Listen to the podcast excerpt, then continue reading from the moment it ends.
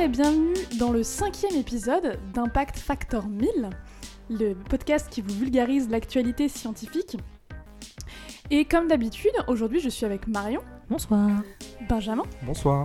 et Antoine. Bonsoir. Et Alors- bonsoir Juliette. Bonsoir Juliette. Euh, comme d'habitude, on va vous présenter 5 sujets d'actualité euh, scientifique. Les plus perspicaces d'entre vous auront peut-être remarqué que nous avons une semaine de retard, euh, dû simplement au fait que nous étions en partie euh, en Russie, et je pense que c'est bien de le, préciser. Euh, et avant de commencer, je voulais juste faire un petit... Voilà. Euh, préciser quelque chose. Euh, comme d'habitude, là, on va vous donner deux mots qui, euh, vont décrire rapidement euh, le sujet auquel on s'est intéressé.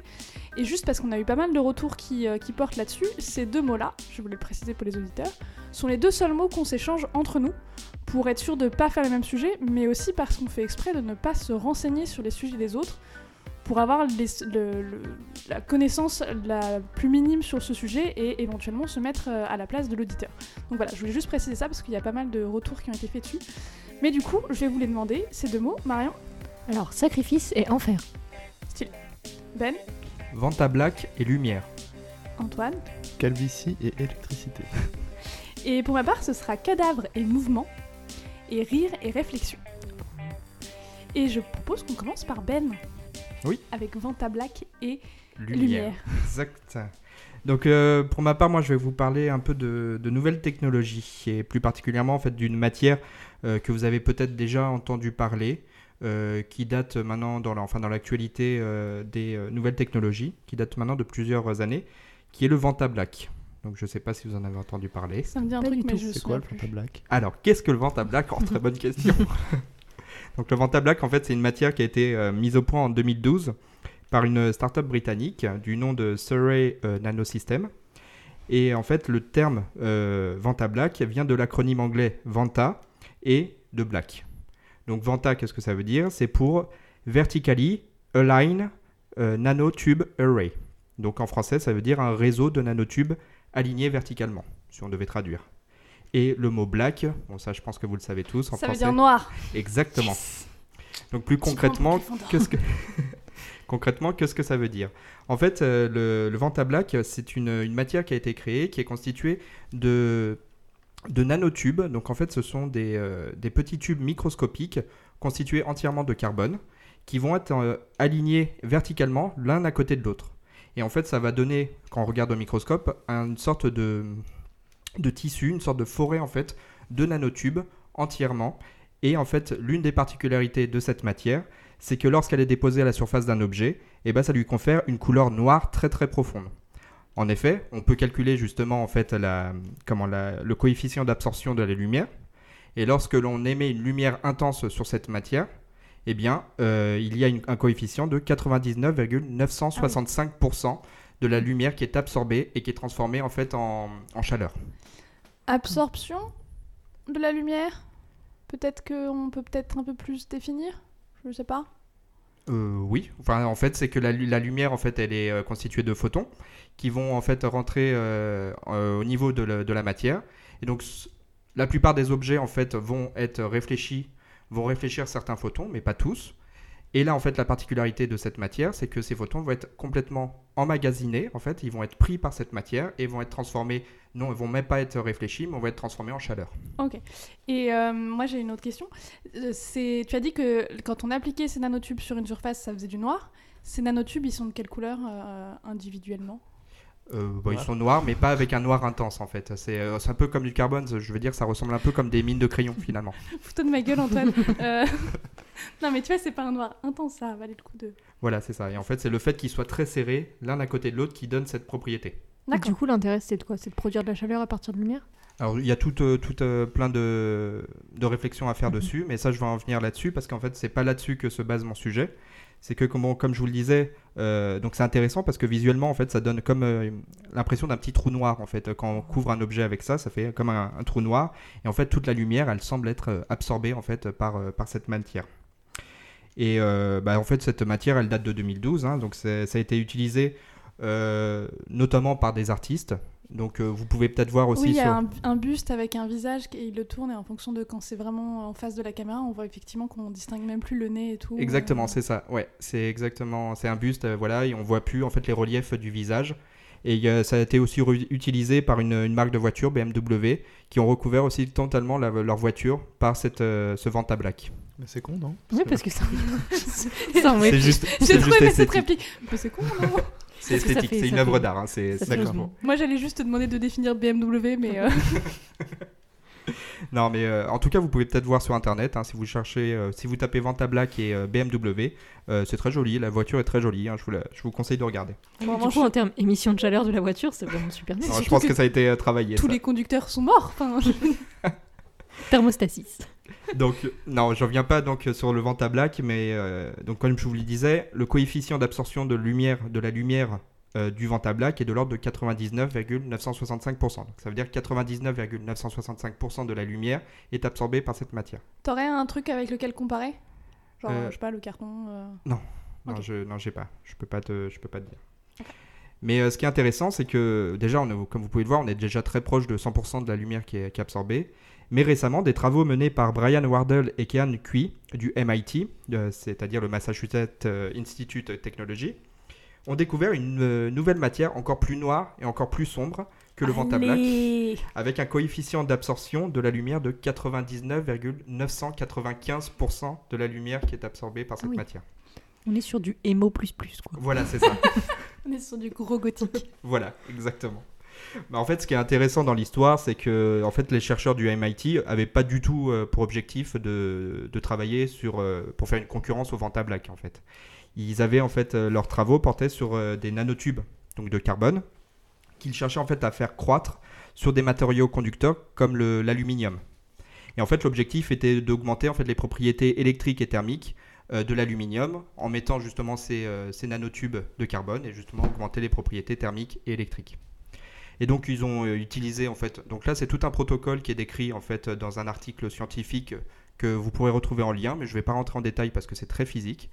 Mais ce qui est intéressant, c'est que lorsqu'ils ont aj- ajouté justement ces, ces chercheurs, lorsqu'ils ont ajouté du chlorure de sodium, donc classiquement du, du sel en fait, euh, afin d'éliminer en fait la couche d'oxydation euh, qui se forme sur l'aluminium euh, lorsqu'il est exposé à l'air, eh bien ils ont pu euh, justement euh, créer cette matière qui avait donc euh, les résultats étaient intéressants, c'est qu'ils avaient bien cette, les bonnes propriétés, ça veut dire qu'ils ont pu augmenter les propriétés électriques et thermiques de cette matière, mais ils ont surtout été surpris par la couleur qu'ils ont pu observer qui était extrêmement noire. Ah non, j'ai peut-être pas tout suivi, mais juste en mettant du sel sur de l'aluminium, ils ont ces Non, propriétés. c'est c'est tout un processus en fait qui est, qui est mis en place. C'est le fait d'avoir mis des nanotubes de carbone et euh, pour que, en fait, c'est très hydrophobe ces, euh, ces nanotubes de carbone, Ça ne supporte pas l'eau. exactement. Et en fait, euh, pour qu'ils collent en fait euh, à l'aluminium, il fallait en fait enlever justement faire un, un traitement au chlorure de sodium, mais je pense que c'est Ah oui, d'accord, donc c'est vraiment c'est- la découverte par hasard, quoi. Voilà, c'est ça. Enfin voilà, ils cherchaient justement pour augmenter les propriétés, mais la découverte était là, c'est waouh, c'est extrêmement noir. C'est même le chercheur, il le disait, il disait waouh, la, la couleur, elle, elle devient de plus en plus sombre. Et donc ils se sont dit bon bah on va mesurer le, le coefficient de euh, le coefficient de exactement d'absorption de la lumière et ils ont pu observer qu'elle était de 99,995%, ce qui est donc très proche de, de, de 100%. Et donc il réfléchit 10 fois moins euh, la lumière que le Vanta Black. Il doit être bien débile alors, hein. Donc ils étaient assez contents en fait de, donc, de, cette, euh, de cette découverte. Euh, donc à l'heure actuelle, ça, en reste là. hein. Euh, ils sont en cours de brevetage. Donc ils vont essayer de déposer un brevet pour euh, potentiellement le, commercialiser, hein, ce, produit. Et ils ont par ailleurs en fait fait une, démonstration de leur découverte. Euh, en effet, les chercheurs du MIT, là c'est pas un visage qu'ils ont fait, ils ont pris un diamant en fait de 16,78 carats et en fait l'ont recouvert de leur matière qui a, qui a pas de nom. hein. Leur matière ils n'a pas l'ont encore de nom. perdu. Et ils l'ont perdu. Non, mais en fait, elle disparaît complètement. C'est assez impressionnant. C'est que ça, ça fait vraiment un. Ouais, euh, la, la description d'un mini trou noir, c'est assez. euh, il faut voir les photos que je mettrai en lien, qui est vraiment très, euh, très impressionnant. Mais c'est quoi l'intérêt en fait? Parce que finalement tu fais disparaître Alors, des trucs, mais. C'est non, oui, non, c'est- l'intérêt en fait est beaucoup plus. euh, Uniquement pour les magiciens. c'est ça. Euh, donc bien entendu, les utilisations potentielles euh, donc de, de- de cette matière, c'est que ça va supprimer en fait les lumières et on peut potentiellement l'utiliser justement dans les caméras et les télescopes. Parce que justement, quand on veut regarder, euh, par exemple, des, des exoplanètes ou bien des, dans les microscopes, bah, il y a souvent en fait des, des lumières superflues qui sont au- autour en fait, qui peuvent bloquer. Ah, Et l'utilisation de cette matière, justement dans le télescope, va permettre justement de mieux définir euh, l'image euh, sur le télescope. Mais tout ça, c'est encore en cours de, de réflexion. hein. Il n'y a pas encore de. Ou pas Réflexion, absorbance, bon. je- C'est vrai. T'es en forme ce soir. euh. Oui, je vois ça. Très. Très, Et très. je pense qu'il y a aussi un peu un but euh, militaire. C'est que je pense au niveau des tenues de camouflage aussi, ça peut être Ouais, intéressant. après, si j'ai bien compris, c'est pas un camouflage du coup, parce que Ouais. tu, tu absorbes la la, lumière, nuit. mais tu, tu... c'est pas Ouais, comme mais si la t'imagines, lumière t'as un trou noir qui vient La nuit, par contre, ouais, ça- après, ça peut être intéressant. ouais. Si tu Oui, si nuit, ton, ouais. voilà, ton vêtement est recouvert euh, par, par ça, et non, je pense que tu peux devenir quasiment euh, invisible finalement. Si le sol était noir, euh, si tout était noir, ce serait une cape d'invisibilité. Ouais, après, t'aimais... Enfin, j'imagine que tu émets toujours de, de- des infrarouges dû à la... juste à la chaleur du matériau. Oh là là Sûrement. Mais tout ça, c'est voilà, il reste encore des, euh, je pense, plein de de recherches à faire dessus. hein. C'est Mm. c'est juste qu'ils ont découvert ça. Ils, ils sont en cours de brevetage. hein. Donc là, Moi, pour le moment, savent. génial qu'ils aient découvert ça euh, un peu au hasard. C'est ça. On va faire ce traitement-là. Ah bah tiens. euh, C'est ça que je voulais souligner justement, c'est ça qui est assez intéressant, c'est que des fois on veut rechercher quelque chose et puis euh, des fois les grandes découvertes, euh, bah, elles sont euh, liées à quelque chose que- auquel on s'attendait pas vraiment.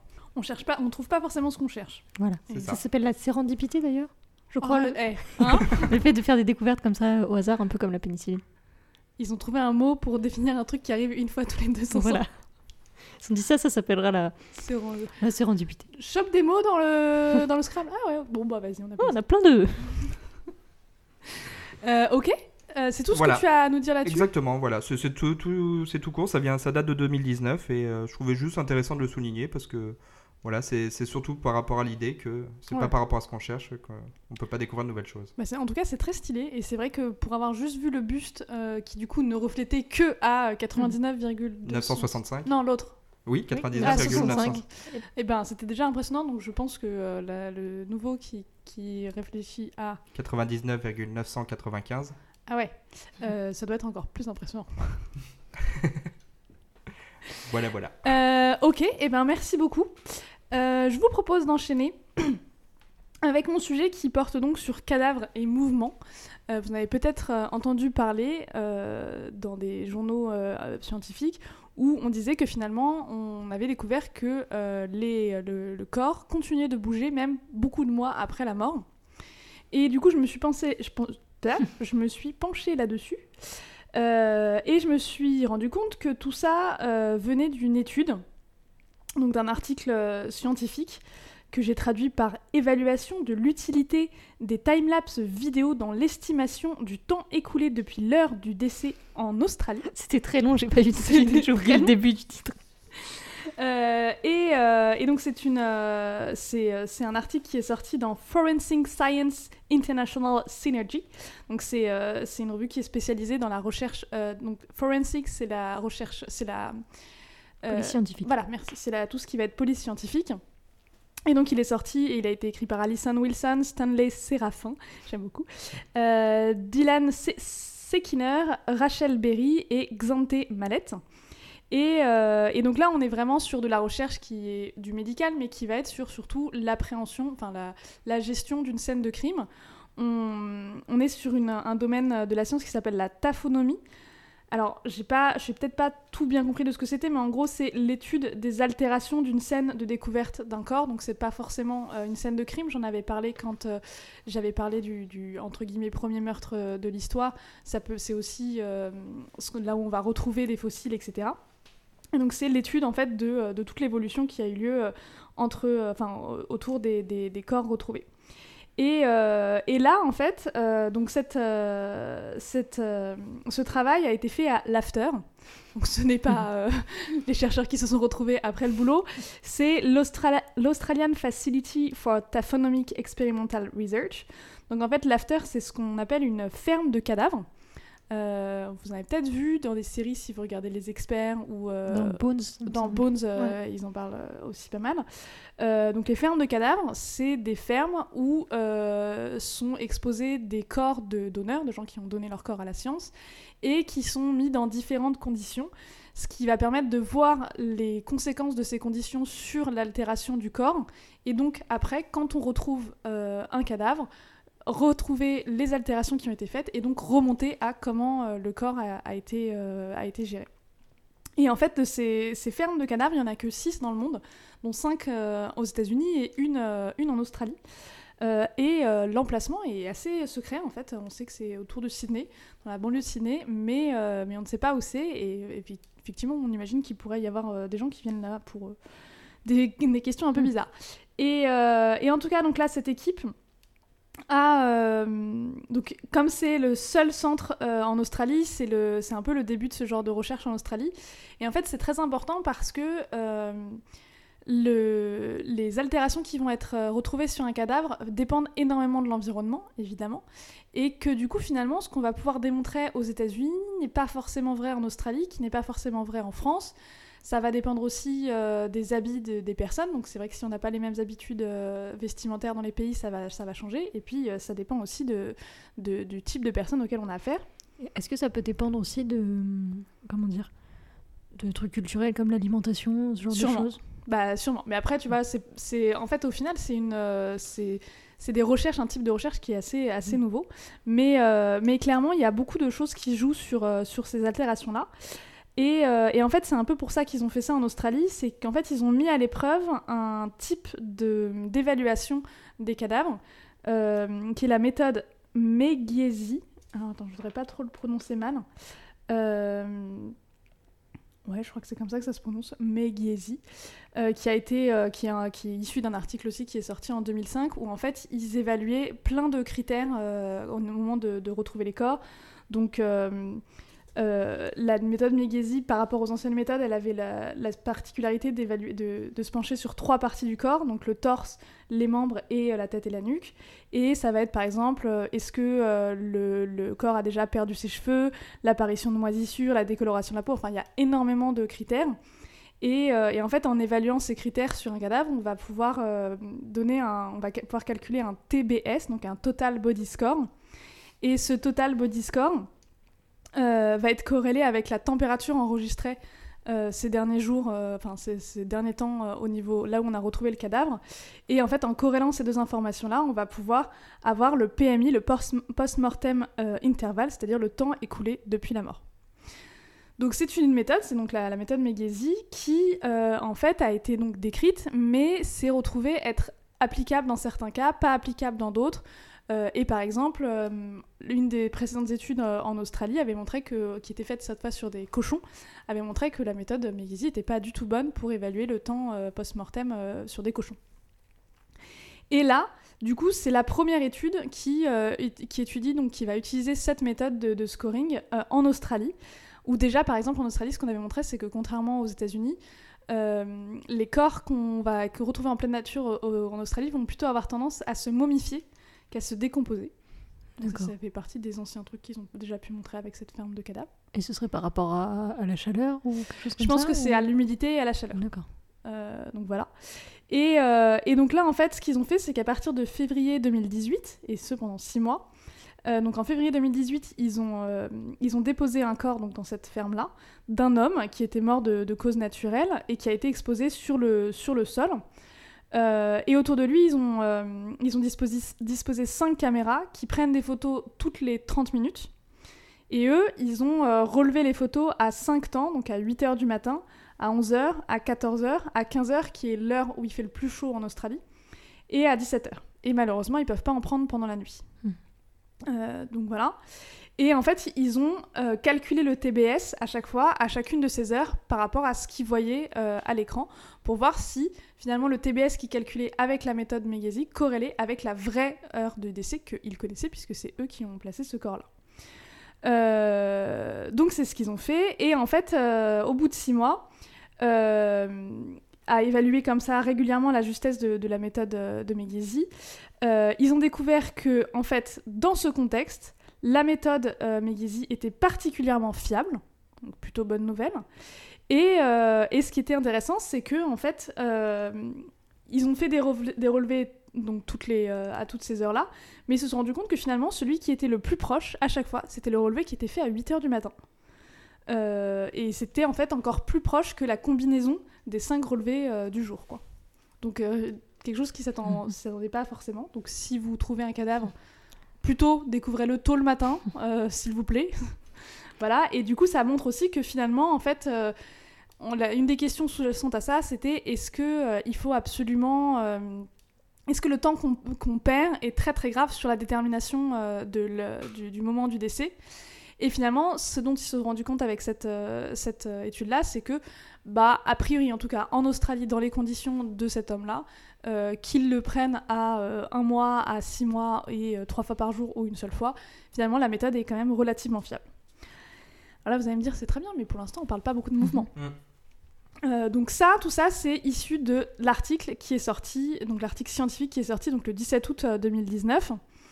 Et en fait, euh, aux alentours de cette, euh, de cette date-là, il y a un autre article qui est sorti dans ABC, donc c'est Australian Broadcasting, j'ai oublié le C, ce que ça veut dire, compagnie sûrement, et euh, où là ils ont directement interviewé en fait l'équipe. Et dans cette interview, donc je, je- c'est c'est là où j'ai je comprends pas absolument tout, mais euh, dans cette interview, ils expliquent que certes, ils ont placé, enfin, le- l'article qu'ils ont sorti était sur les six mois euh, du cadavre, mais en fait, ce cadavre, ils ont continué à le laisser là et ils ont continué à, euh, à l'observer, donc en prenant des photos toutes les 30 minutes. Et ils se sont rendus compte que le cadavre bougeait, et notamment les bras du cadavre ont bougé puisqu'ils se sont éloignés en fait petit à petit du tronc du cadavre. Et il y en a même un qui a commencé à revenir aussi euh, près du tronc du cadavre. Donc euh, évidemment, c'est alors apparemment c'est pas des, des un système nerveux qui ferait ça, c'est plus que les tissus se rétractent ou alors les au contraire ils se ils se décontractent. Ouais. Peut-être des, ouais, des émissions de gaz, ce genre de Voilà, ça va être ce genre de Alors pour l'instant, c'est déjà une en fait en soi, c'est déjà une, euh, une découverte assez incroyable. Mhm. Donc du coup, les causes, on les connaît pas exactement. Mais, euh, mais en tout cas, ces mouvements, ils les ont observés jusqu'à 17 mois post-mortem. Ah oui, Donc plus d'un an. un an et cinq mois. un an et cinq mois. Euh, donc déjà, euh, déjà assez fou et du coup effectivement euh, ça met ça, ça highlight ça met en évidence que finalement quand on tombe sur une sur une une, post- une scène de crime bah c'est vrai qu'il est possible que les bras ne soient pas exactement en tout cas les bras et, et sans doute Mhm. les autres membres soient pas exactement au même endroit que euh, là où ils étaient quand euh, quand la personne est morte. Donc voilà. C'est fou. Ouais. C'est Ouais. quand même assez fou. C'est quand même assez fou, je trouve ça hyper intéressant. Euh, mais du coup, c'est vrai que je suis un petit peu, euh, je, suis- je- je suis un petit peu étonnée parce que euh, vraiment dans l'article de ABC, donc euh, Australian Broadcasting Company, qui est sorti avant que euh, l'article scientifique sorte, leur conclusion c'est euh, le cadavre continue à bouger 17 mois après la mort, ce qu'on va retrouver dans, dans des, des journaux plus, euh, plus généraux. Mm. Alors que dans l'article qui est sorti, euh, de- l'article scientifique, ils ne parlent pas de ça. Donc peut-être qu'ils vont en sortir un deuxième euh, sur la suite de, de l'histoire. Mhm. Mais, euh, mais Peut-être voilà. qu'ils attendent d'avoir plus de, de causes, ce genre de choses, euh, pour pouvoir sortir un article Ouais. là-dessus. Ouais. Ouais, ouais. Et ça fait de combien de de centimètres à peu près Alors, euh, bah, en fait, le truc, c'est que comme l'info sur lequel les bras bougeaient, ça vient directement d'une interview de la chercheuse et pas d'un Oui. article scientifique, ils disent pas la, différence, euh, ils Ok. donnent pas le data. Mais euh, ça se trouve, l'article va sortir et il y aura, il y aura le delta et on pourra tous bien flipper en voyant euh, un accéléré des, euh, des 17 mois et de voir les bras bouger, je Je pense. suis pas sûre de vouloir voir un cadavre, euh, l'évolution d'un cadavre pendant 17 mois. Ils dessinent des trucs, tu Le nom de la personne. Ouais, en fait, ça serait beaucoup plus simple. En fait, c'était une cause naturelle. euh, Bah écoutez, j'ai eu une crise cardiaque. Je sais pas pourquoi tout le monde. Arrêtez de me regarder, tu sais. non, peut-être, on verra. Euh, donc voilà. C'est drôle quoi, ça c'est pas, on l'a jamais vu ça avant finalement. Bah, c'est vrai que euh, filmer un cadavre pendant 17 mois, euh, Oh, bien sûr, oui. il y a forcément un psychopathe qui l'a fait, mais malheureusement, il a peut-être pas écrit un article scientifique dessus. Mais disons que ça l'aurait un peu euh, vendu, quoi. Oui, Comment vous avez trouvé ces données, euh, monsieur? Ouais, hein? Alors? En premier données. auteur, Hannibal Lecter. Non, c'est c'est vrai que Mm. ça l'aurait un peu. Mais euh, Ça doit être particulier comme métier de travailler dans les fermes à cadavres, justement. Ouais, ouais, mais Mm. je pense que tu dois pas du tout voir les choses de la Oui. Enfin, tu vois, tu... c'est c'est ta recherche et puis voilà. quoi. Oui, non, je suis d'accord, Mm. mais c'est... Mais avant, je me demande comment ils font parce que du coup, ils ne peuvent pas donner la localisation de leur, euh, leur labo. c'est Ouais. bizarre. Ouais, c'est ça. Et c'est non mais c'était très intéressant. Euh, Il y avait d'ailleurs aussi une vidéo un peu sur comment ça se passe là-bas et le fait que parmi les autres recherches, il y a aussi euh, genre euh, la, la dégradation des vêtements en fonction de si c'est sous le sol, en fonction de si c'est au contact de la peau, etc. etc. Et c'est vrai que bah, c'est hyper intéressant parce que quand tu regardes comment les choses se font dans un tel cadre, tu dis, ok, donc finalement, quand tu arrives sur la scène de crime, tu dis, si c'est comme ça, c'est parce qu'avant c'était dans tel cadre. Donc, euh, Ouais. c'est euh, c'est assez intéressant. Oui.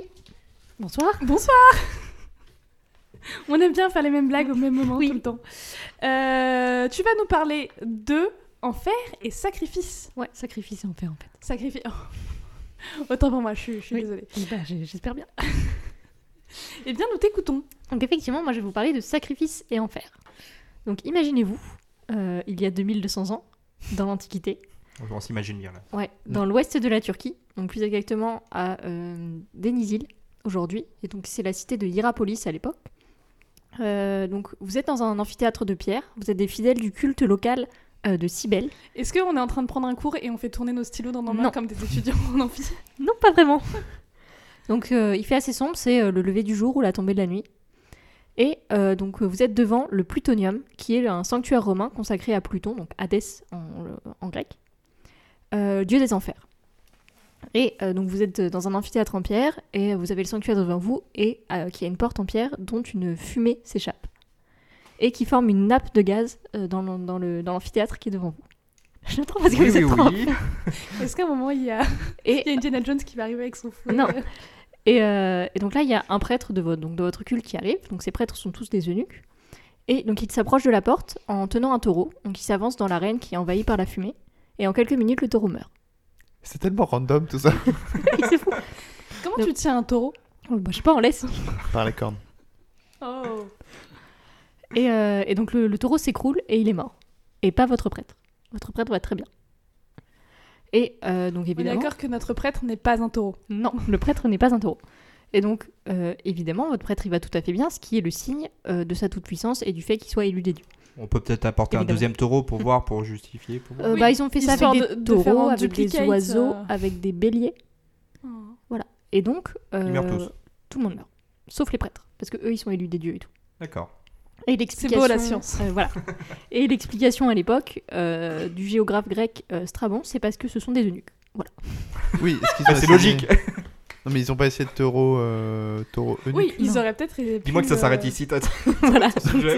Et donc, effectivement, nous avons découvert que... euh, Et du coup, l'explication, c'est que c'était effectivement les prêtres de, cette, euh, donc de ce culte euh, pratiquaient euh, l'autocastration et que du coup, ils- ils- ça leur conférait des pouvoirs euh, un peu stylés euh, en contrepartie. Mhm. Attends, autocastration, genre c'est vraiment eux qui se castrent. Oui, ça doit faire mal. Mais en attendant, tu peux euh, survivre à la porte des Je enfers. peux faire une blague, genre euh, dire qu'il faut quand même avoir une sacrée paire de testicules pour pouvoir se castrer Je pense soi-même. que tu peux la faire. la Je pense que tu peux la faire. Ok. Moi, je trouve Voilà. ça un peu abusé. mais- Oui, mais après, tu peux survivre à la porte des enfers, donc euh, Ouais, c'est pas faut mal. savoir ce que tu veux dans la vie. Ouais.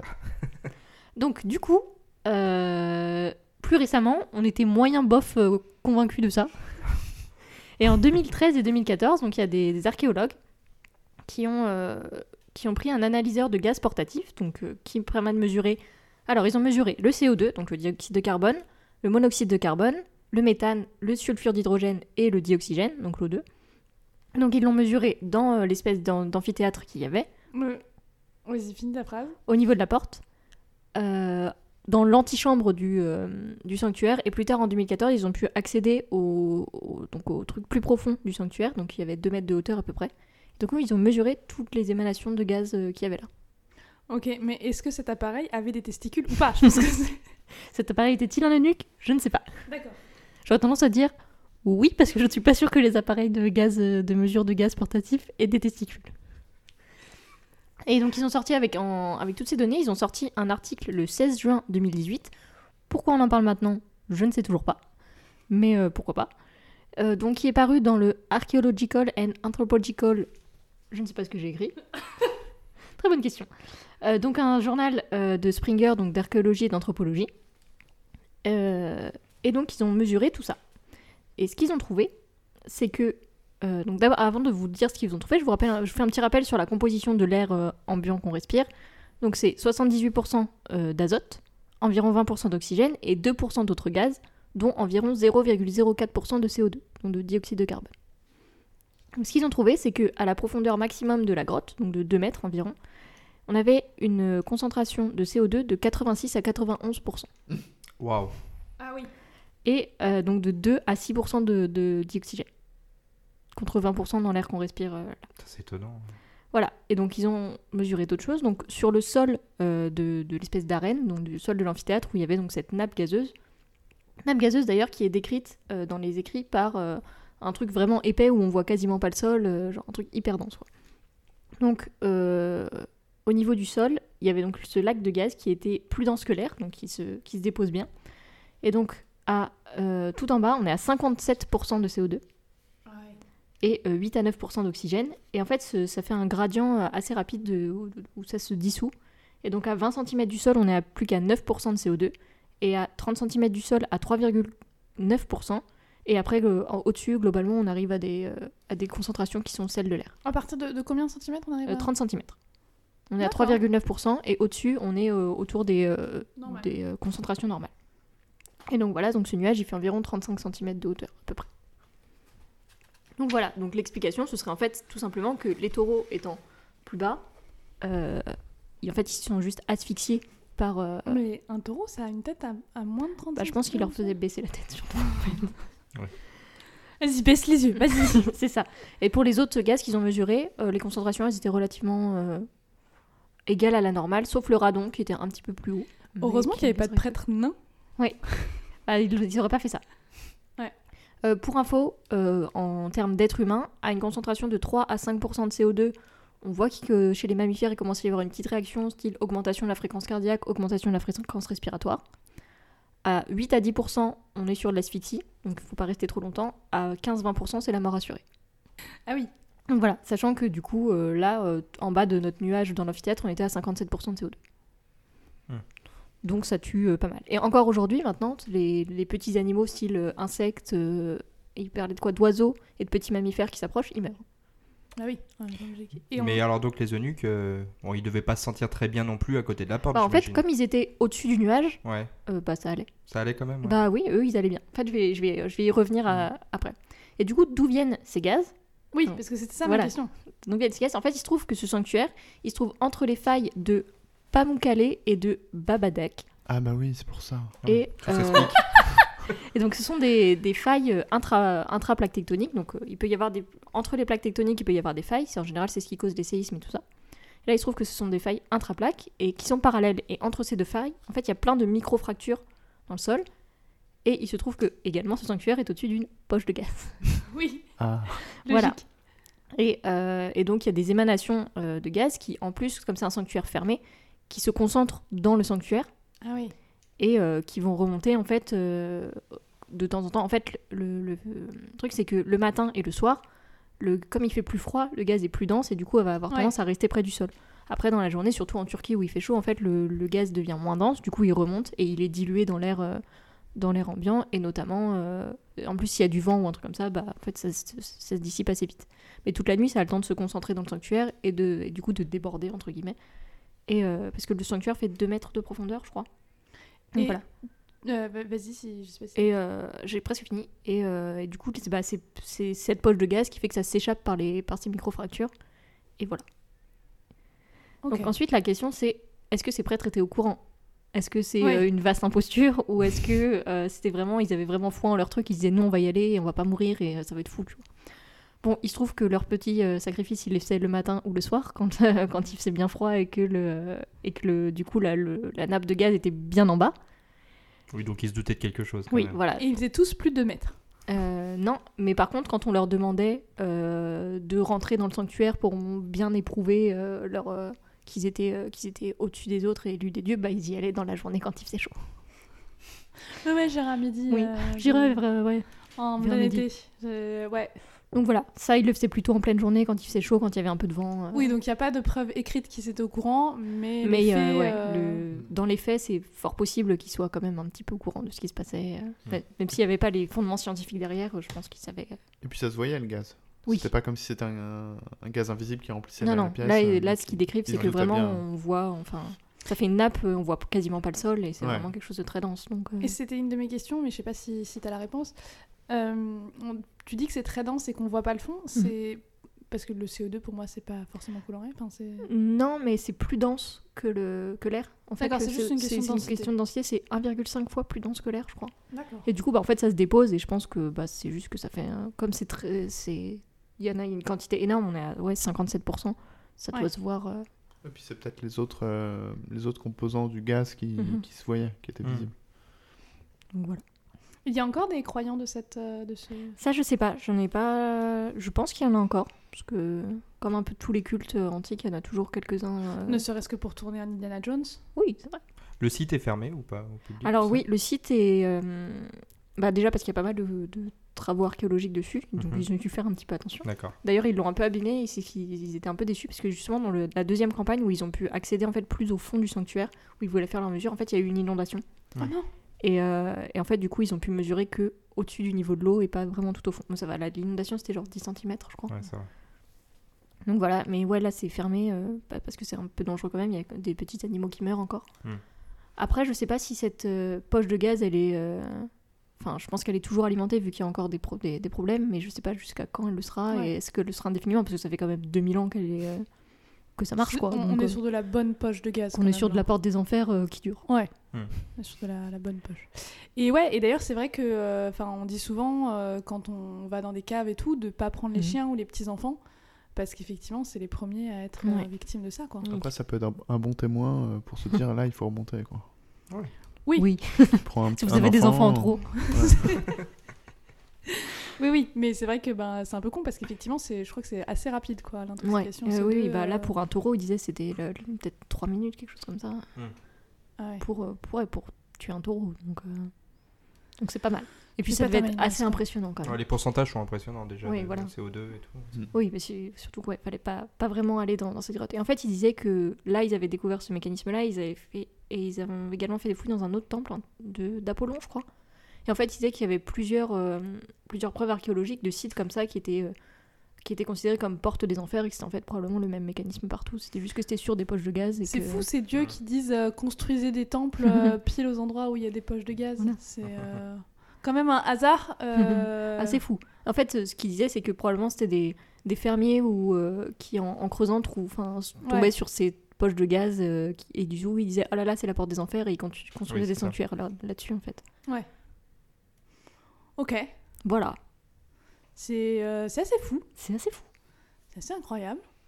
Antoine, euh, j'espère que tu vas assurer derrière. Parce que moi, c'est moins intéressant quand même. hein. C'est moins. euh, Ah non, il faut que tu le vendes. Il faut que tu le Ah vendes. ouais. Ouais. Ouais, bon, c'est hyper intéressant et je pense que je vais te, te laminer. Non, je crois pas. Tu C'est la donc nous porte des parler enfers quand même. De calvitie et électricité. Exactement. Exactement, puisque euh, il y a quelques jours, il y a 4 jours, j'ai l'habitude de donner des articles, de me limiter à des articles qui datent de 3 jours, mais là j'ai. T'es un grand fou, en voilà, fait. C'est 4 jours maintenant.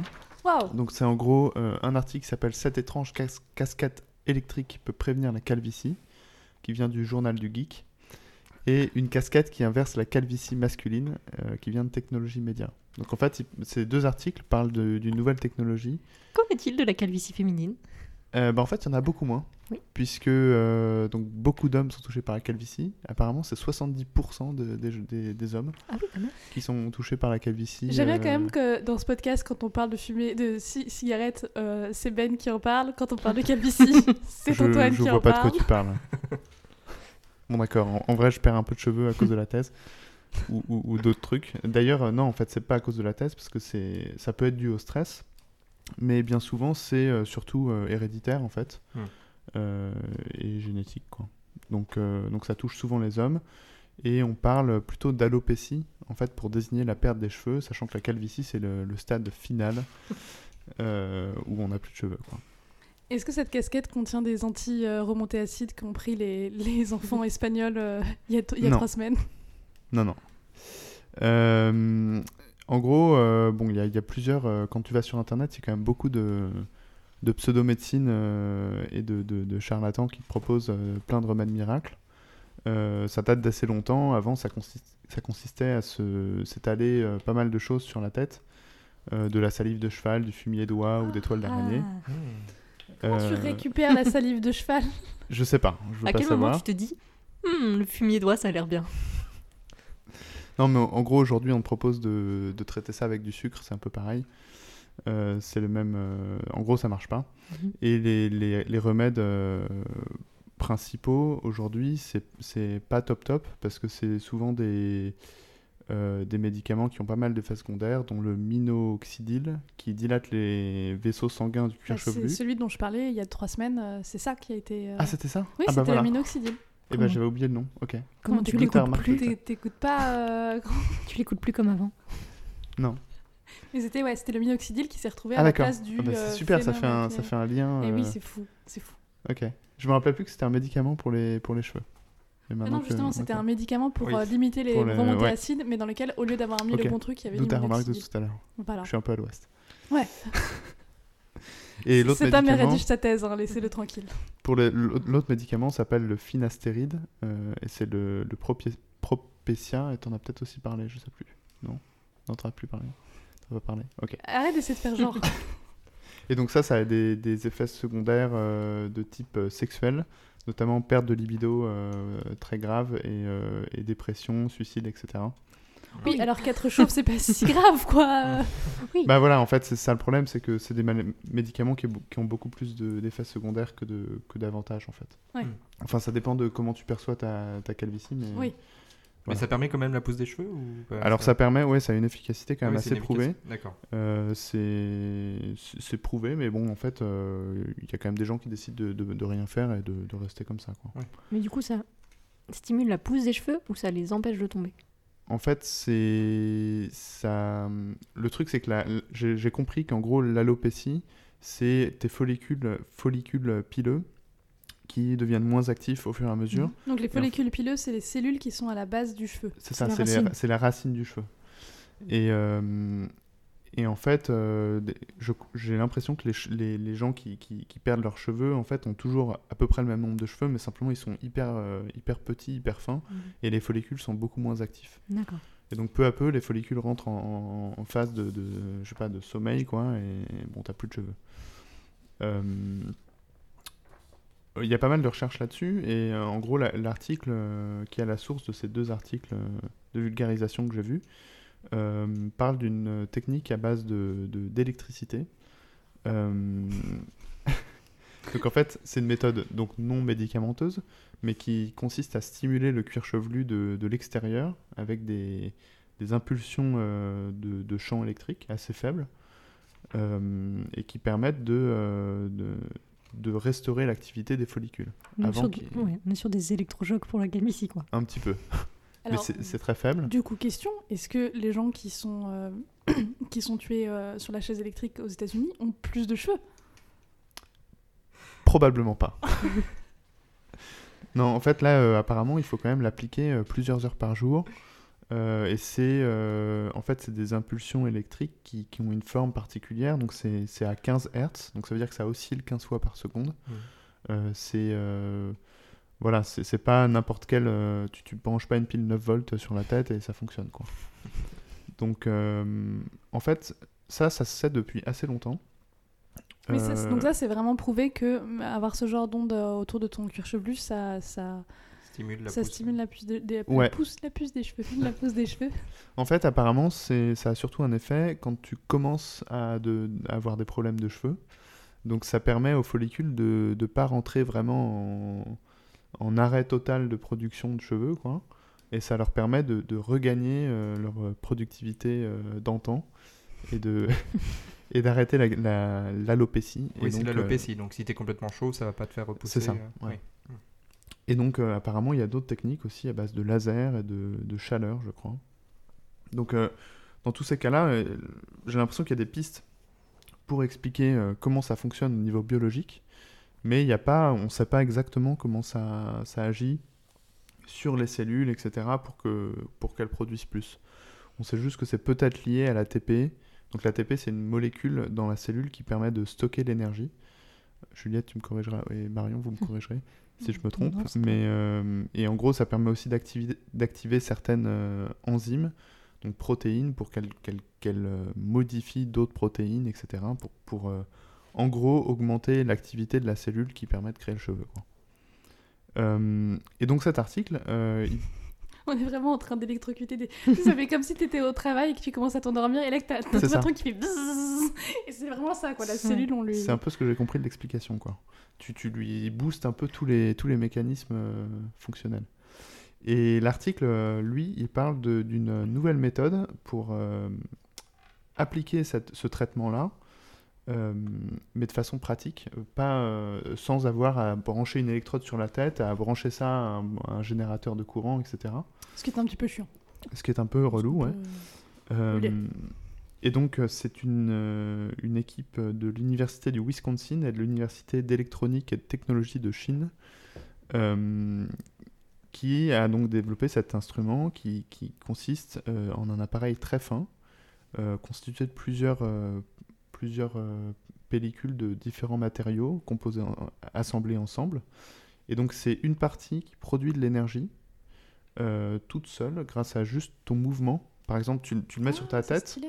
et le fait de bouger la tête, ça va faire frotter. euh, je fais les bruitages en plus. Ouais. Ça va faire frotter les différents matériaux en- en- ensemble, créer de l'électricité statique, donc par effet triboélectrique. Un peu comme une montre que tu remontes en bougeant ton poignet ou pas du Non, tout? parce que ça, c'est un effet mécanique. C'est quand tu fais les montres qui font ça, elles ont une sorte de pendule qui va euh, recharger un ressort. Euh, là, c'est plutôt comme quand tu prends un peigne et que tu le frottes euh, sur un pull en laine. D'accord, ok. Ça crée, de, ça crée des, C'est des c'est la friction en fait qui est importante. C'est ça. Et en fait, il n'y a pas besoin de grand-chose pour euh, générer ces, champs-là. C'est pour ça qu'ils ont pensé à, cette technique. Et, euh, et donc ça, ça va alimenter une, électrode euh, qui, comment dire, qui module le, champ électrique d'une façon qui stimule le plus possible ton cuir chevelu. Et donc en fait, donc là, ils ont posé un brevet. Ils ont aussi fait cet article scientifique parce que, en fait, ils vont plus loin que juste décrire le principe. Ils le testent aussi sur des rats. Euh, Ils ont fait des rats avec des casquettes? Non, alors c'est pas Oh. des sous forme de casquette. c'est sous forme d'un juste une, une sorte de pastille qui colle sur le rat. Euh, alors, dans, je crois qu'il y a plusieurs cas. En fait, il y a, il y a un cas où ils appliquent une crème au rat pour lui faire tomber les poils. Et après, ils, ils mettent ça euh, pour vérifier si ça refait pousser les poils. Et ils utilisent aussi des, des rats qui sont génétiquement modifiés, qui, n'ont plus de, qui ne sont plus capables de Ouais. faire des poils. Ouais, parce que Oui. si t'enlèves les poils, mais que les. Enfin, en gros, que les follicules pileux vont bien, bah, ça va repousser. de- Oui, Ouais, mais je crois que c'est dit aussi. ouais. Je crois Mais- que ça repousse plus vite, en fait. En même Ouais. temps, si t'as des, si t'as des rats qui sont génétiquement modifiés pour pas faire de poils, euh, tu peux peut-être. Oui. Enfin, si ça se trouve, tu peux faire ce que tu veux et il y aura pas de poils, quoi. Ouais, alors je, je, bon, je, sais- je sais pas exactement comment ils ont fait ça, mais en gros, ils ont, ils ont testé leur technique par rapport à aussi une application de minoxidil et euh, rien, ou une solution saline, tu vois, ils ont testé plusieurs, plusieurs cas, quoi. Et en fait, ce qu'ils ont vu, c'est que non seulement... euh, c'est assez marrant parce que c'est un article qui teste à la fois la validité euh, technique de leur, euh, de leur appareil, euh, c'est-à-dire est-ce que quand le, le rat bouge, ça suffit pour créer un champ Oui, suffisant vrai qu'il y a ça aussi. donc ça, c'est c'est validé. Mais aussi, est-ce que ça fonctionne? Et, et en pratique, ça fonctionne mieux que, que les médicaments. Euh, et euh, bon, ils montrent euh, avec des courbes à l'appui dans leur, dans leur article que c'est vraiment efficace. Et moins d'effets secondaires, j'imagine. Bah, alors ça, bon, ils l'ont pas. Donc c'était ce que j'ai mis en conclusion, c'est on sait Mm. pas. Oui. Tu vois, c'est un, un test chez des souris pour l'instant. En vrai, Chez on est rats très loin de chez des rats. C'est très loin de, de, de, l'étude clinique chez Mm. les humains, etc. Moi, j'ai une question en termes d'effets secondaires, justement, parce que là, on- du coup, on applique un champ électrique qui va jouer sur euh, les cellules. Ouais. Mais il n'y a pas que des cellules de follicules pileux. Enfin, il y a les cellules épithéliales du cuir chevelu. Si on creuse un peu plus, il y a les neurones et tout ça. Est-ce qu'il n'y a Ouais. pas de risque là-dessus Alors euh eux, ce qu'ils disent pour les neurones, c'est que, que le champ électrique que tu mets est Mhm. Trop faible. Trop beaucoup faible, trop ouais. faible Ouais, pour, ça, euh, être capté par le cerveau Ouais. ou autre. Le problème, c'est que Euh, si ça devient régulier, si c'est un champ électrique que tu fais régulièrement, ça peut Peut- pas peut-être pas. Donc après, il faut voir euh, si, si c'est... À mon... Enfin, comme ça, à première vue, ah bah, Mhm. je veux dire, ça reste mieux que les médicaments qui, euh, qui sont à base d'hormones, etc., qui, ont un effet euh, assez fort. Euh, et puis ce qui est intéressant, c'est que, en gros, c'est une méthode euh, technique qui permet de, comment dire, de rendre une, une, un, un traitement applicable facilement. Ouais. Tu peux, euh, donc il parle de casquette parce qu'en fait, tu peux juste te le mettre sur la tête, ensuite juste cacher ça avec une casquette et ça y est, t'as ton traitement de plusieurs heures par Mhm. jour euh, Après, ton- il me semble que justement, euh, avoir les cheveux, euh, par exemple, sous une casquette ou sous un chapeau trop longtemps, c'est pas non plus très très bon pour le cuir chevelu. Ça empêche la respiration. S'il euh, n'y a pas une balance qui se, qui se met en place. euh, Ouais. Mais c'est pour ça que du coup, c'est c'est un article. euh, Alors certes, euh, euh, c'est une avancée, mais tu vois, quand, euh, bon, quand tu as des articles, quand t'as- quand as des titres d'articles comme ça, en- une étrange casquette électrique permet de soigner, Ouais, euh, ils sont allés sur.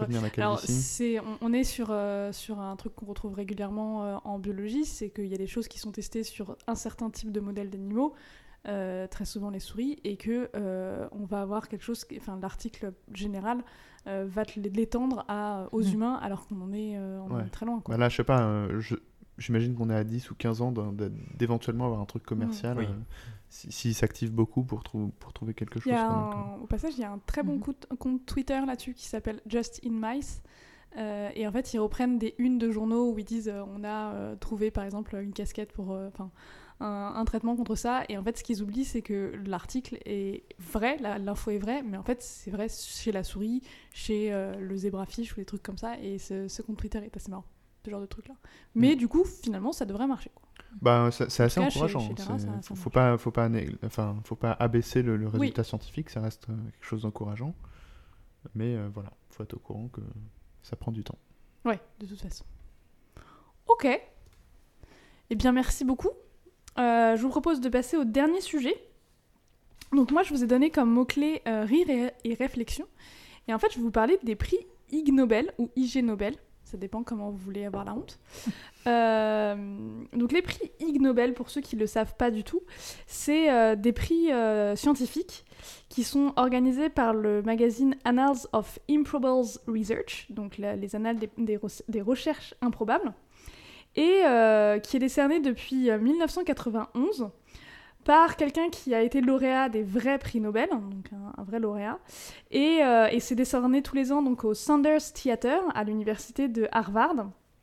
Euh, et c'est suivi d'une série de, conférences euh, des lauréats de- des IG, IG Nobel au MIT.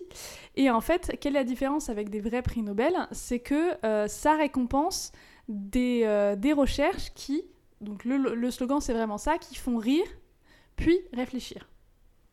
Euh, D'où euh, d'où mes deux mots. Et, euh, et donc ça a lieu tous les ans. Et là, cette année, c'était la 29e cérémonie des Ig Nobel. Donc le IG, c'est pour faire un mots avec ign- ignoble, ignoble.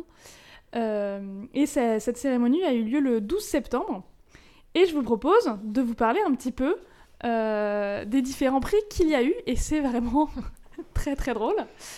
Nous avons donc le Ig Nobel de la paix.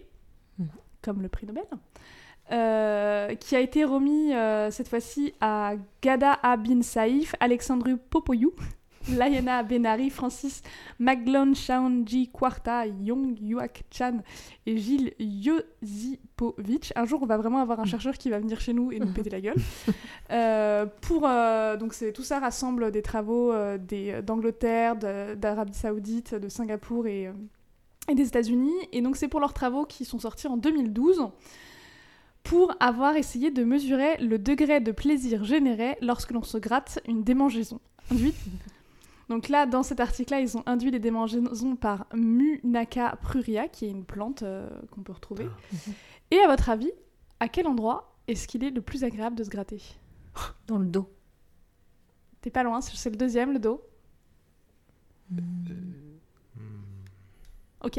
Non, ouais, Euh, là, je- vas-y. eh bien, euh, l'endroit où qui apporte le plus de plaisir à se gratter, c'est la cheville. Ah, c'est Ah pas ouais, faux. d'accord. C'est pas faux. Quel que soit, euh, en fait, pas, pas quel que soit. Donc là, moi, je, je vous avoue tout de suite, j'ai pas lu les 10 articles, je les ai euh, survolés, donc, euh, donc voilà.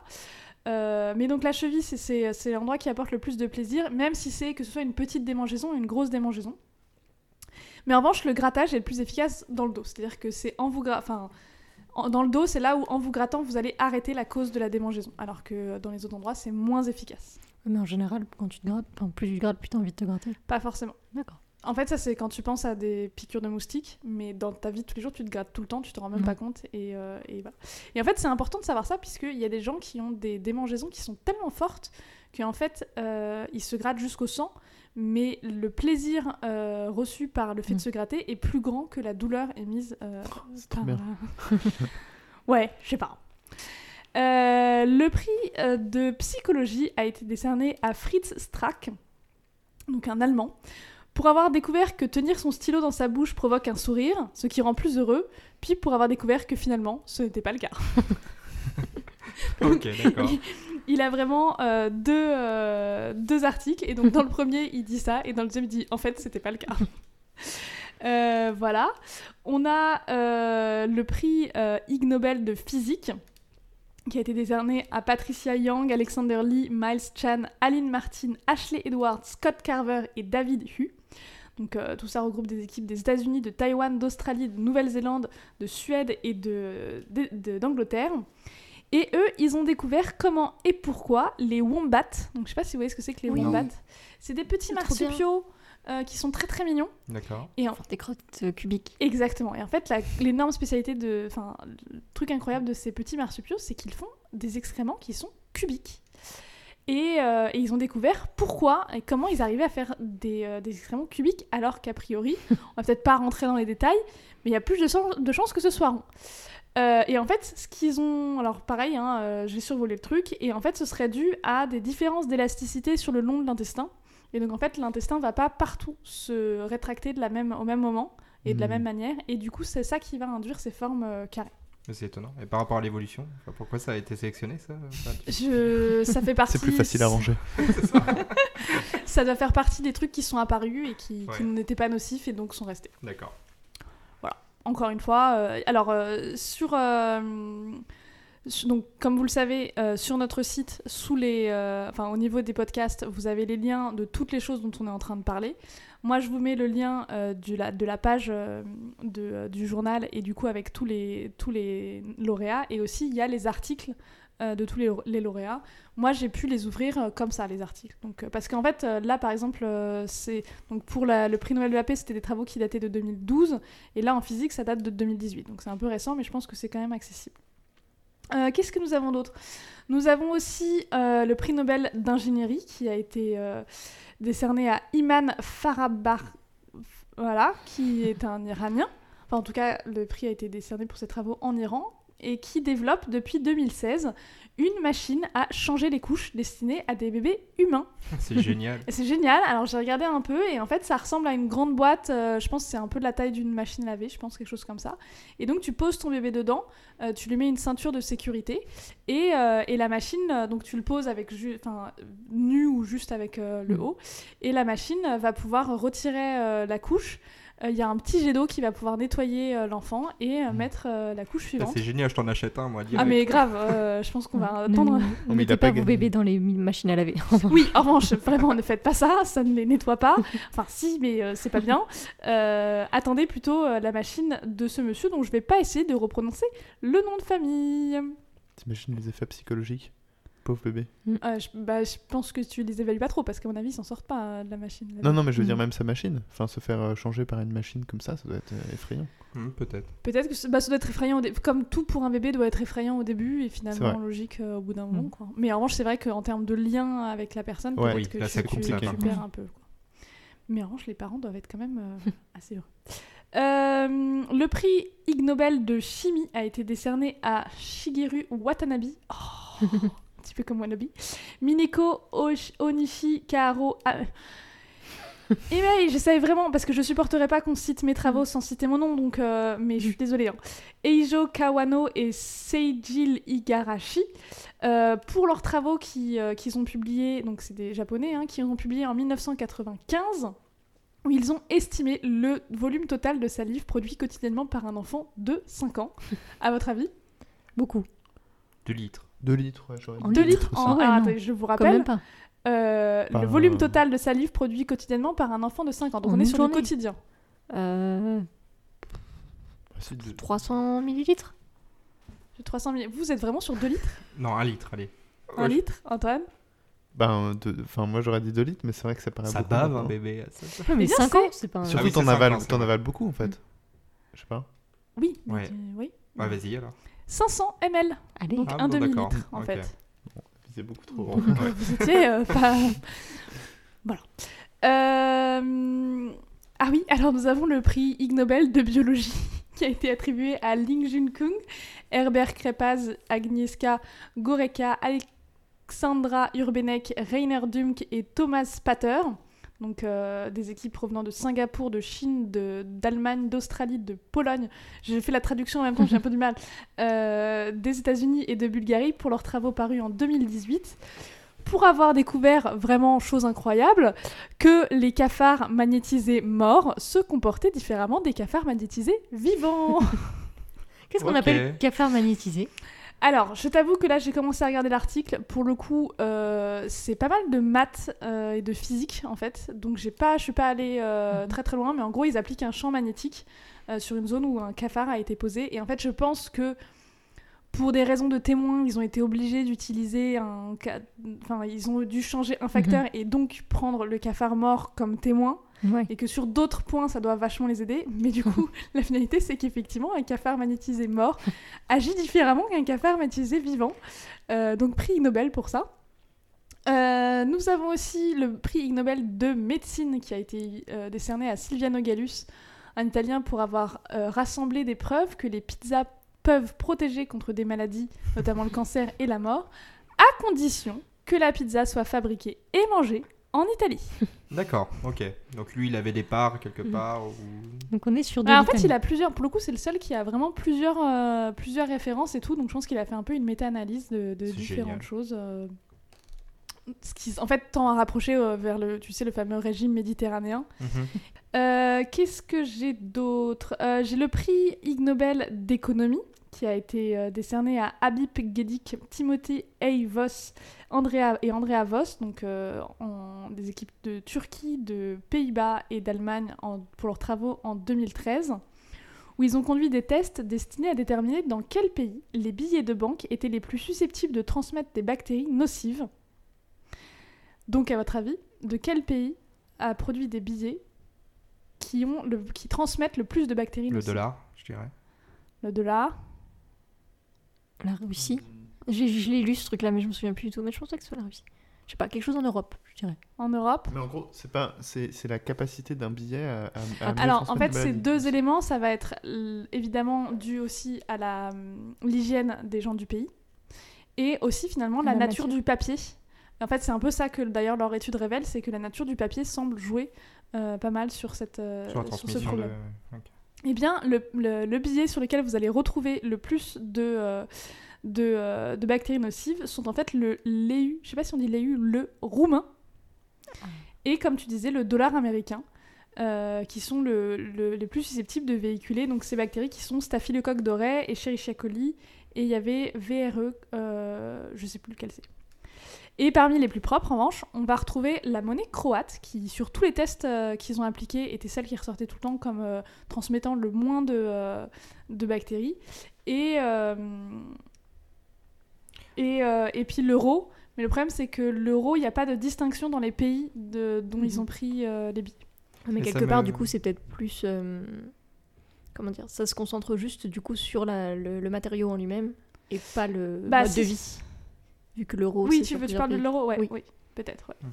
Mais c'est, pour le coup, je trouve que c'est vraiment cet article-là, il est, il est vraiment, euh, je trouve qu'il il va hyper en accord avec la définition des Ig Nobel, puisque c'est vraiment au début ça te fait rire, et après tu dis, Mm. attends, mais en fait c'est un enjeu de santé publique euh, majeur, quoi. Ouais, c'est hyper important quoi, de savoir ça. Euh, qu'est-ce que j'ai pas fait encore? Nous avons le prix Nobel de médecine, non, d'éducation médicale, pardon, qui a été dé- qui a été décerné à Karen Prior et Teresa McKeon, donc des américaines, pour leurs travaux en 2015, où euh, elles ont euh, utilisé une technique simple destinée à l'éducation des animaux. C'est la, technique dite de l'entraînement par le clic. Donc je sais pas si vous avez vu des Ah chiens un jour, Mhm. des gens, Ah oui. pas des chiens, mais des gens un jour promener leur chien et avoir un clic-clic Mhm. et voilà. Et c'est en fait du renforcement positif où on fait clic-clic. C'est beaucoup euh, dans les spectacles d'animaux, ils utilisent beaucoup ça ou le sifflet. Sauf que là, ils ont utilisé ça pour former des chirurgiens à la chirurgie orthopédique. Et, euh, et donc en fait, deux tâches étaient données à des étudiants. Donc c'était des groupes d'étudiants, euh, deux groupes d'étudiants de 16, de 12 personnes, euh, qui étaient d'un côté de faire un nœud un peu spécial et de l'autre côté de percer un trou. Et en fait, 12 de- sur les 12 étudiants qui, qui avaient, chez qui on a utilisé la méthode du clic, eh bien les 12 ont réussi à faire le nœud et à le faire correctement les 6 étapes du nœud, contre seulement 4 pour l'autre groupe contrôle. Mais en revanche, euh, les étudiants euh, chez qui on a utilisé le clic ont mis presque deux fois plus de temps à faire leur premier nœud que les autres. Mais en revanche, ils ont tous réussi à le faire et à faire chaque étape correctement. Et pour le perçage, donc je ne vais pas rentrer dans les détails, mais ils ont été montrés comme étant plus précis euh, dans, leur, euh, perçage que l'autre groupe, et ce sans, augmenter, sans qu'il y ait de différence de temps entre les deux groupes. C'est carrément du conditionnement. Ah, c'est carrément du conditionnement. Mm. On est vraiment là-dessus. Et, euh, et en même temps, c'est vrai qu'il n'y avait pas de raison que ça marche pas chez l'humain.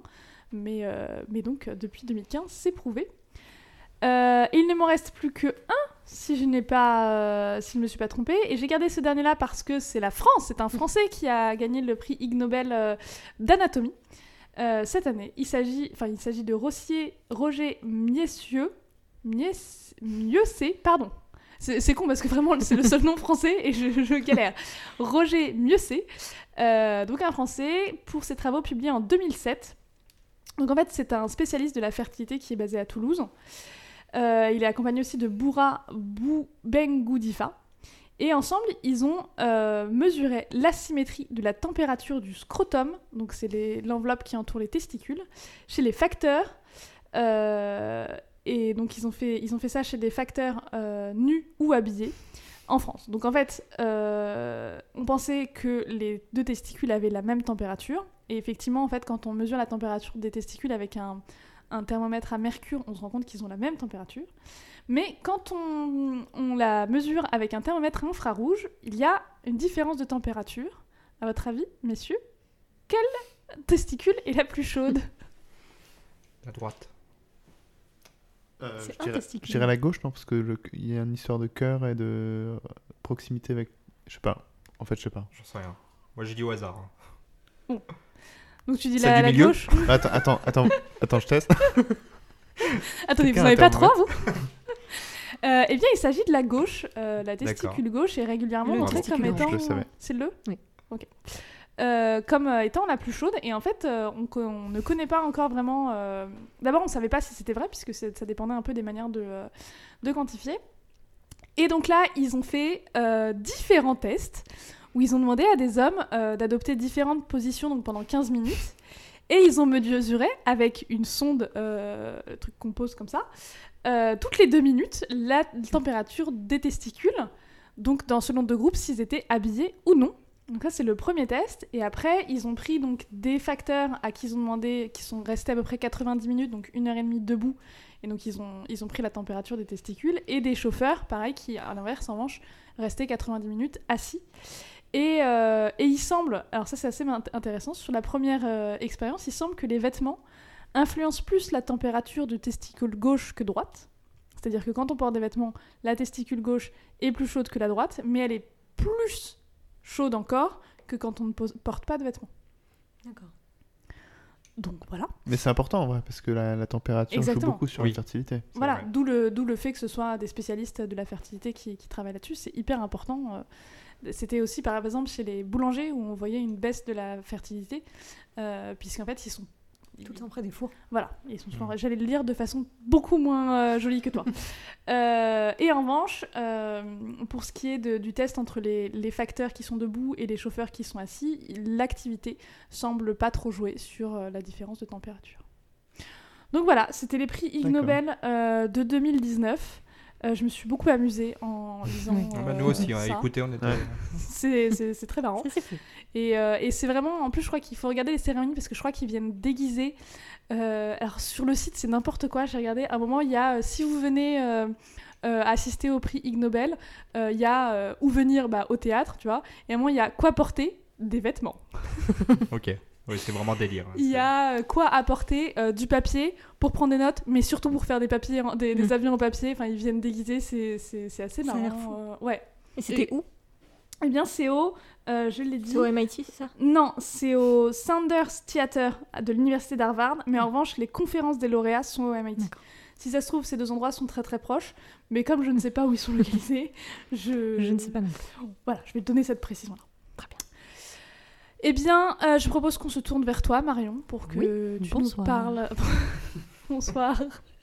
Des sorties scientifiques euh, que les gens peuvent faire. Oui, alors euh, pas mal de, de gros événements aujourd'hui. Donc déjà vendredi prochain, donc le 27 septembre, c'est la 15e nuit européenne des chercheurs, dont le thème cette année est Entrer dans l'enquête. Et donc, euh, il y aura des animations, des rencontres qui sont organisées avec les chercheurs un peu partout en France et en Europe, du coup, vu que c'est la nuit européenne. Euh, par exemple, euh, j'ai pris quelques villes comme exemple. À Besançon, vous avez des jeux d'enquête et des visites au musée du temps qui sont organisées, des espèces de speed dating avec des chercheurs. Vous pouvez vous mettre dans la peau d'un journaliste scientifique et aller interviewer des chercheurs, Oh, ce genre de choses. À Limoges, euh, il y a un escape game, une chasse au trésor, un Cluedo géant, donc ce genre de choses. Et il y en a dans plein de villes en France, dans les- toutes les universités en fait de sciences. Et du coup, euh, je, vous, je vous ai mis un lien vers la- le, le site de la nuit des chercheurs qui regroupe un peu tout ça par ville par ville. Également, en gros événements du, du 5 au 13 octobre en métropole et du 9 au 17 novembre en Outre-mer, il y a la fête de la science. Oui. Donc, euh, bah, par- pareil, un peu partout dans, euh, dans les écoles, dans les, euh, dans les universités, dans les laboratoires, vous allez avoir plein de plein de- d'animations, de rencontres, de stands, de, plein de trucs. Si vous êtes étudiant en bio, profitez-en pour visiter les labos de vos professeurs parce que c'est vraiment là où vous ferez vos stages. Donc un gros conseil, profitez-en pour y aller. Et donc pareil, il y a des animations un peu partout.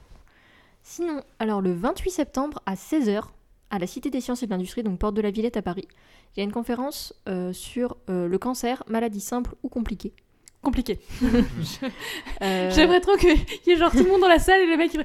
Donc le cancer, maladie simple ou compliquée, C'est compliqué. c'est compliqué. La sortie est juste là. Merci à Merci. vous. Donc voilà, qui, sont sur, euh, qui est sur les travaux de Otto euh, Warburg, je ne sais pas trop comment ça se prononce, qui, était, qui a été le prix Nobel de médecine en 1951, Bah oui, c'est l'effet War... Warburg, Voilà. Avec le sucre. et tout. euh, sur- avec le sucre et tout ça, donc qui parle des- du métabolisme des, des cellules cancéreuses et tout ça, et donc sur toutes ces découvertes. Sachant qu'elle est également à suivre en direct en streaming sur le site de la Cité des Sciences, si ça vous intéresse, donc c'est euh, samedi prochain, 28 septembre à 16h. Ensuite, on part à Rennes, et, euh, un peu dans toute l'île et Vilaine, donc en Bretagne, euh, pour le Festival des Sciences, du 4 au 20 octobre. Et, du 4 au 6 octobre, il y a le village des, Scien- des sciences qui est mis en place, donc avec des, stands, vous avez possibilité de, d'accéder à des expérimentations, les faire vous-même et tout ça. Donc euh, Festival des sciences du 4 au 20 octobre à Rennes, et euh, un peu dans toute l'île et il y a pas mal d'animations qui sont, euh, qui sont mises en place. Et ensuite à Toulouse, enfin à Toulouse, donc les 5 et 6 octobre à la Cité de l'Espace, il y a le 8e festival aérospatial, donc des étoiles et des ailes, avec euh, projection et compétition de films. donc, notamment, donc vous avez certains films qui sont plus comment dire, documentaires, comme celui sur Thomas Pesquet, qui est sorti il n'y a pas très longtemps, ou sur le Concorde, mais vous avez également des films euh, comme euh, Sully, avec Tom Hanks sur celui qui a atterri sur l'Hudson, ou euh, les, euh, les figures de l'ombre avec les premières femmes qui ont travaillé à la NASA. Vous avez des conférences, euh, un salon du livre également et de la BD, euh, plusieurs stands d'animation, et donc les thèmes de cette année sont les 50 ans euh, du premier pas sur la Lune, qui coïncide également avec les 50 ans du premier vol du Concorde. Ah bon Oh. Voilà, c'était la même année. Même Tu veux dire que ça concorde ça concorde. Effectivement, donc le premier vol du Concorde, c'était le 2 mars euh, d'il y a 50 ans, et euh, le premier pas sur la Lune, c'était le 20 juillet. Ok. Voilà. Donc c'est un peu tout ce que j'avais à dire pour cette fois. Euh, moi, j'en profite juste pour dire que tu nous avais parlé de la pièce de théâtre, Oui. La machine de Turing, que nous sommes en fait allés, voir, donc à Paris. Mhm. Et c'était très bien. C'était vraiment très très bien. Il faisait très chaud, je tiens à le dire aux, aux- aux gens qui veulent y aller. Il faisait extrêmement chaud, mais c'était très bien. C'était vraiment très bien et nous vous la conseillons. Je sais pas si j'ai dit le euh, la Cité de l'Espace, c'était à Toulouse. Si, Je tu l'as dit. Je le redis. Je sais, tu l'as dit parce que j'ai pensé, ah, peut-être qu'ils pourront rencontrer euh, le spécialiste de la fertilité, Roger Mieuxet. Ciao. Je vois. Euh, ok, bah merci beaucoup.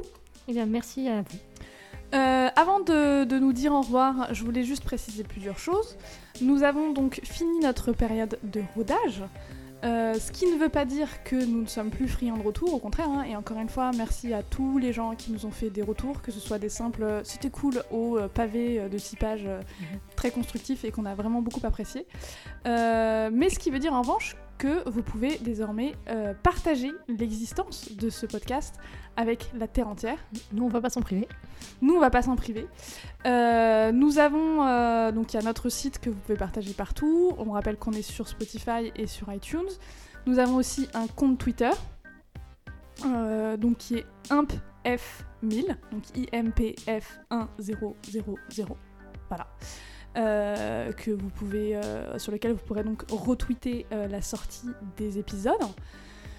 Vous pouvez partager selon n'importe quel euh, média. Vous pouvez louer un encart dans le Figaro et, et- et dire aux gens de venir nous voir. Envoyer Euh, des pigeons voyageurs un peu partout. non, ouais, Vous pouvez louer un avion et avoir une banderole derrière euh, qui dit euh, Allez écouter un Pack Factor Il y a 1000. plus grand monde sur les plages. Envoyer des bouteilles à la mer. Voilà, non, alors en fait, on va éviter avec les trucs. euh, on va-. Ouais, voilà, pas de trucs envoyez pas de, de trucs à la mer et, Et, euh, euh, ne louez pas avions des, des avions, mais euh, n'hésitez pas euh, à aller taguer les endroits. Non, je... À harceler vos proches. voilà, vraiment, euh, de toute façon, c'est pas nous qui serons euh, condamnés. Euh, non, bah c'est tout. Je sais pas si quelqu'un a quelque chose d'autre à dire. C'est bien passé cette fois. C'est pas mal. Ouais, À part ça, j'ai rien à dire. Non, Non. tout est bon. Bah, c'est bien parce que du coup, on en fasse bien sur le fait que j'ai réussi à dire cette phrase cette fois-ci. Euh, eh bien, merci à tous. Merci. Et merci à ceux qui nous écoutent et merci à vous. Voilà. Et euh, à dans deux semaines.